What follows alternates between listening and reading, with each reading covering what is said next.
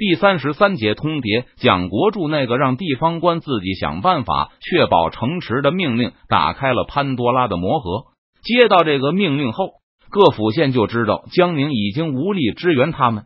上次郑成功攻入长江的时候，也曾发生过类似的事情。那时郎廷佐不但无法支援周围的府县，反倒把他们所有的兵力都抽调去江宁，结果就是四府。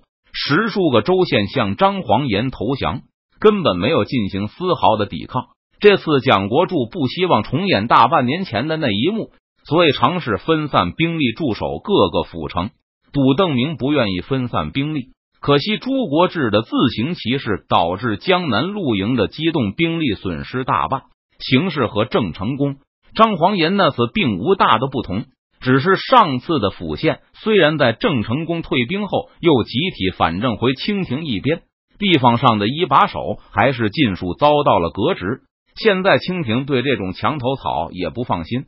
现在邓明遇到的都是才刚刚上任知府知县，他们知道如果旗帜鲜明的投降，那就像在明军走后也会惨遭罢官。不少知县寒窗十年，好不容易才考上进士、同进士。在故乡父老的羡慕目光中，才走马上任不到一年，怎么肯甘心就此被革职还乡呢？当然，若是邓明一定要逼他们投降，有一些知县可能还是会和前任一样反正。毕竟革职总比掉脑袋强。不过幸好邓明并无这种打算，他同样不想重蹈张黄岩的覆辙。清廷的政策其实颇有荒谬之处，他们为了堵住官员临阵脱逃这条路。规定丢城就是死罪，但是投降再反正回去却只是革职，因为他们不愿意那些投降我们的官员横下一条心顽抗到底。也就是说，清廷的思路就是尽最大努力保住土地，并赦免那些不抵抗清廷进攻的地方官。邓明对手下谈起北京的实用主义政策时，也是感慨良多。当面对无法抵抗的强大敌人时，清廷的地方官一般只有两条路。拼命抵抗，最后自杀为子孙谋个盟官，或是干脆投降，然后见风使舵保住一条命。针对清廷这种僵硬的政策，我觉得我军目前的政策是最有效的。和我军达成交易的地方官，最差的结果就是和那些投降在反正的官员一样，受到一个革职处分。而如果运气好的话，他们甚至可以保住官职。任堂上次跟随张黄岩进入池州。安庆等地时，也曾为地方官望风而降感到高兴。当时觉得形势一片大好，中兴大业似乎不费吹灰之力就能完成。可经历了上次的大起大落后，现在任堂变得成熟许多，不再追求地方官意志，反而坚决支持邓明的策略。这当然也是因为受到了邓明的影响。正如提督所言，这些人能够轻易的投降我们，也就能轻易的反正回去。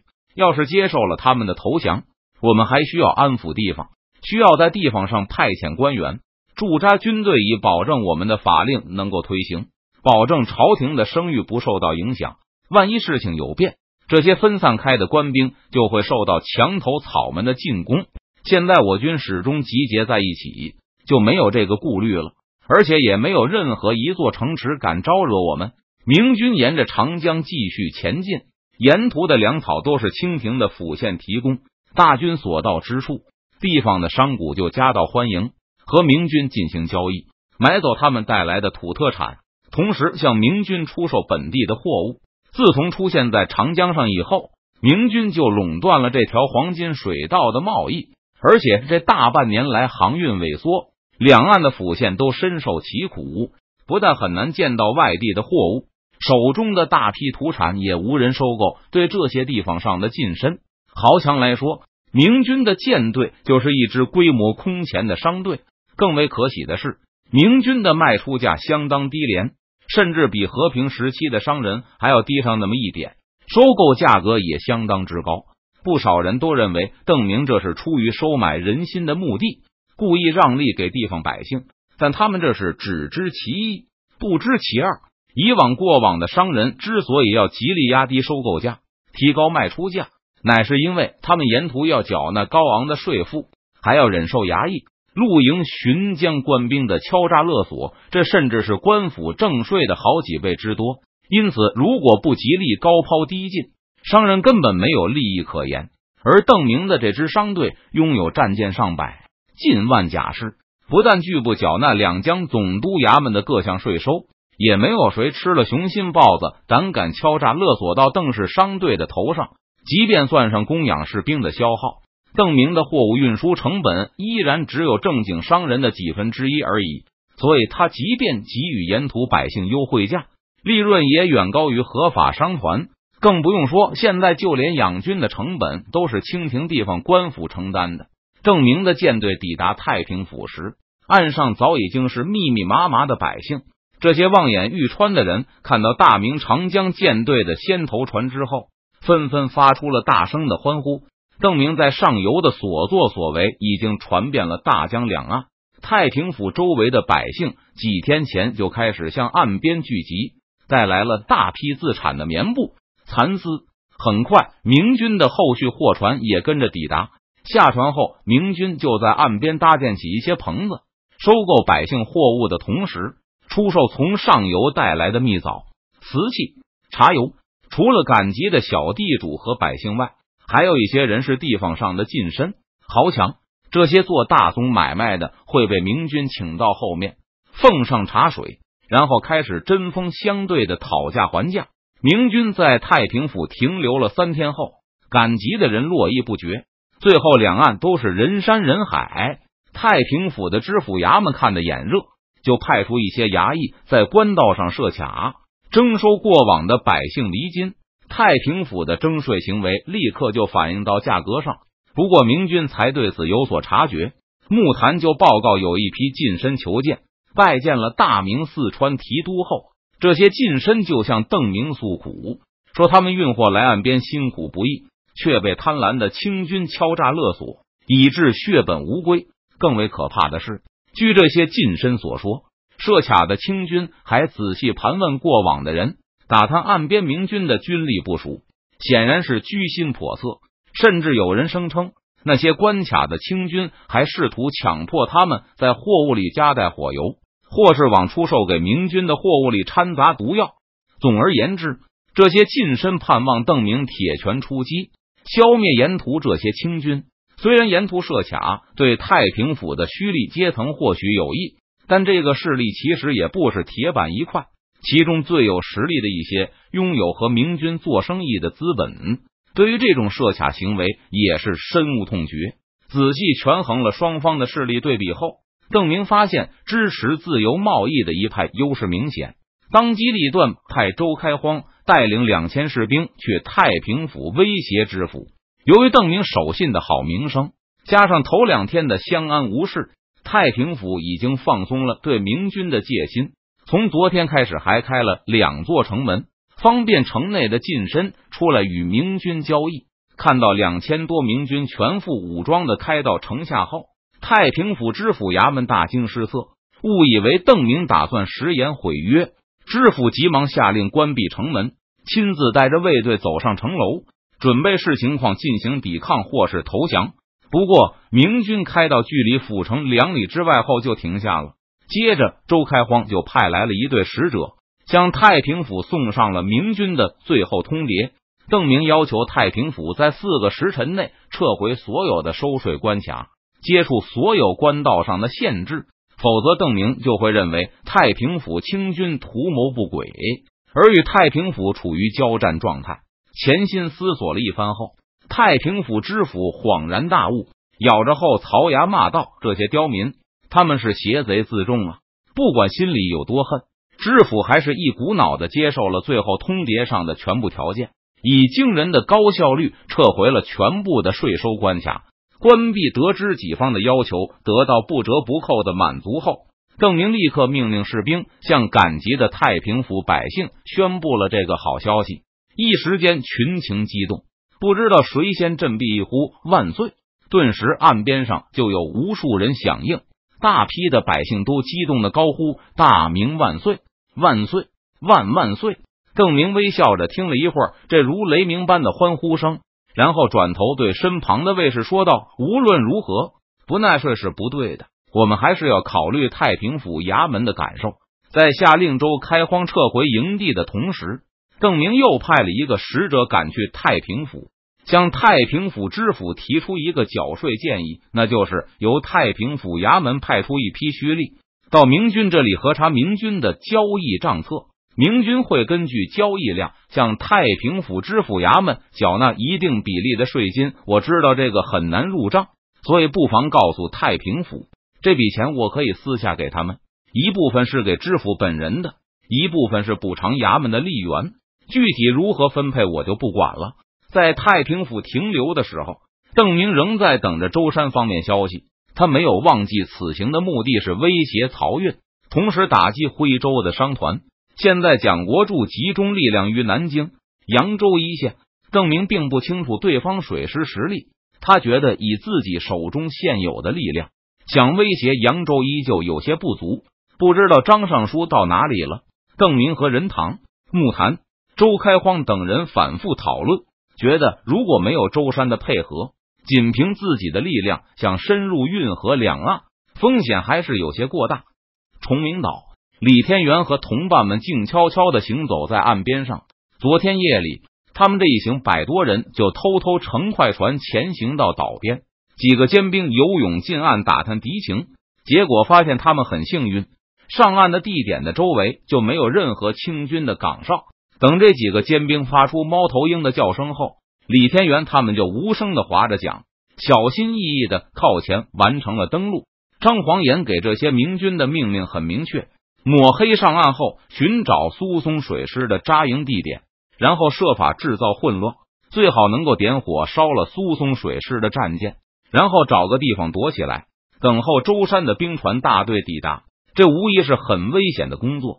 这一百人的小股部队偷袭成功的可能性并不高，即使成功，很可能也坚持不到主力抵达。不过，他们若是成功的话，明军主力就可以减少很多损失。如果他们完全失败了，那舟山军就不得不光明正大的与苏松水师交战，这肯定会导致巨大的损失和伤亡。虽然很幸运的一下子就找到了无人地点，完成登陆。但李天元感到他们的好运气好像也用尽了。他们直扑上次来崇明时苏松水师的驻扎地点，但却扑了个空。那里虽然有座水营，但却没有一条战舰，只有少量的渡船。驻防的清军士兵好像也没有几个。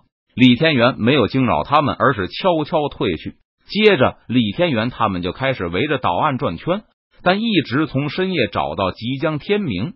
他们还是连一条船的影子都没有找到，糟糕，糟糕！李天元心里不断的叫着晦气。作为生擒两江总督的大英雄，他被指派为本次突袭行动的负责人。李天元出发前就深知这是一场九死一生的行动，即使成功偷袭了苏松水师的营地，他也几乎没有生还的希望。但李天元并没有为自己想过太多。他在意的就是如何在牺牲前多烧毁一条敌舰，好让主力部队中的兄弟伤亡更小。对于偷袭水营，李天元自问还是有经验的。他曾经在南京城下跟着邓明偷袭过苏松水师一次了，而李天元自认为也学到了邓明、邓提督的战术精髓，那就是趁着敌人睡觉或是吃饭的时候发起进攻。可现在眼看夜晚就要过去了。敌人就要睡醒了，李天元还是没能寻找到苏松水师的水营所在。还有什么地方适合水师停泊？又一次扑空后，李天元站在空荡荡的海湾旁发呆，同伴们也都不知所措的望着他。李天元努力的回忆着张黄岩给他讲解过的崇明岛地图，应该没有什么合适的地点了吧？其他的地方都是悬崖峭壁了，这里其实也不避风。要不是别处没有，我也不会来这里看一眼的。既然无法趁着敌人睡觉的时候发起进攻，李天元就只好修改计划，打算在他们吃早饭的时候展开奇袭。不过问题依旧存在，那就是敌人的水师到底在哪里？强大的苏松水师一直是舟山军最可怕的敌人，多年来有无数兄弟都死在和苏松水师的战斗中。即使南京城下痛歼过其一次，他给李天元这些舟山军带来的压力仍挥之不去。咬了咬牙，李天元和同伴们不顾整夜奔波的疲惫，又一次快速行动起来，继续努力寻找着清廷长江舰队的踪影，一直找到天色放亮。明军还是没有发现目标，已经没有能够隐蔽行迹的夜色了。李天元面色凝重，意识到本次行动已经宣告失败。一旦被清军发觉，登陆的这一百多明军尖兵就会被消灭，死的毫无意义。我们只有拼死一战了。李天元拿出了最后一个方案，那就是奇袭苏松水师的旧营地。根据之前的侦查，那里只有不多的渡船。清军显然也没有放在心上，所以守兵并不多。我们趁着他们吃饭的时候发起进攻，夺取营地后，我就在其中坚守，吸引敌人的注意力。李天元打算从俘虏口中拷问出清廷长江水师的驻地，在自己吸引住清军注意力的时候，分出一半的人手去袭击港口。这时，达子肯定会有防备，不可能烧毁他们的战舰。但是我们可以打乱他们的部署，让他们不能及时做好准备，不能有充足的时间开出海，列好阵型迎击张尚书、马提督的主力。每个人都清楚，这行动与自杀无疑。但每一个舟山兵都郑重的点点头，义无反顾的赞成李天元的计划。带着部下摸到那废弃了的苏松水师营地外，李天元悄无声息的抽出了腰间的长刀。最后，向着东面望去，他知道海平面后隐藏着几万舟山兄弟。张尚书正焦急的等待着自己的信号。张尚书一定要驱逐鞑虏，光复神州啊！李天元在心中默祷完毕，再无丝毫的犹豫，大喝一声“杀”，接着就飞身而起，一马当先的向崇明岛水营冲去。杀！上百个明军士兵紧随其后。跟在李天元背后奋勇向前冲去，水营的戒备被李天元估计的还要差。明军没有受到任何抵抗就翻过营墙，冲入好像空无一人的营地中。李天元一直闯入中军营，才看到几个口中塞满食物的露营兵丁。见到大群手持明晃晃的钢刀，还打着红旗的敌人杀过来后，这些正在吃饭的露营士兵没有丝毫的犹豫。把手中的马勺、饭桶扔掉，抱着脑袋就蹲在了地上。问过了俘虏之后，李天元才知道崇明岛上根本没有几个人了。不仅水营这里只有十几个露营士兵，就是岛中的堡垒里也不过百来人而已。梁化凤的手下都已经高升，赶赴各地上任时，每个离任的苏松水师军官都把自己的旧部一并带走。没有苏松水师，没有官兵家眷。崇明岛哪里还需要重兵把守？邓明沿着长江东进后，捉襟见肘的南京更把崇明岛最后上百披甲也都调离。现在守着水营和堡垒的只是些新招募来的府兵。好多人才到崇明岛个把月，问明详情后，李天元长出一口大气，和同伴们点起了火堆，一道狼烟直冲天际。岛上的明军并肩向着东面。向那海天相接的地方翘首眺望，很快海天一线处就有什么东西在晃动，一只只桅杆升上海面，上面挂满了红旗。船帆吃饱了海风，带着船只向着崇明岛疾驰而来。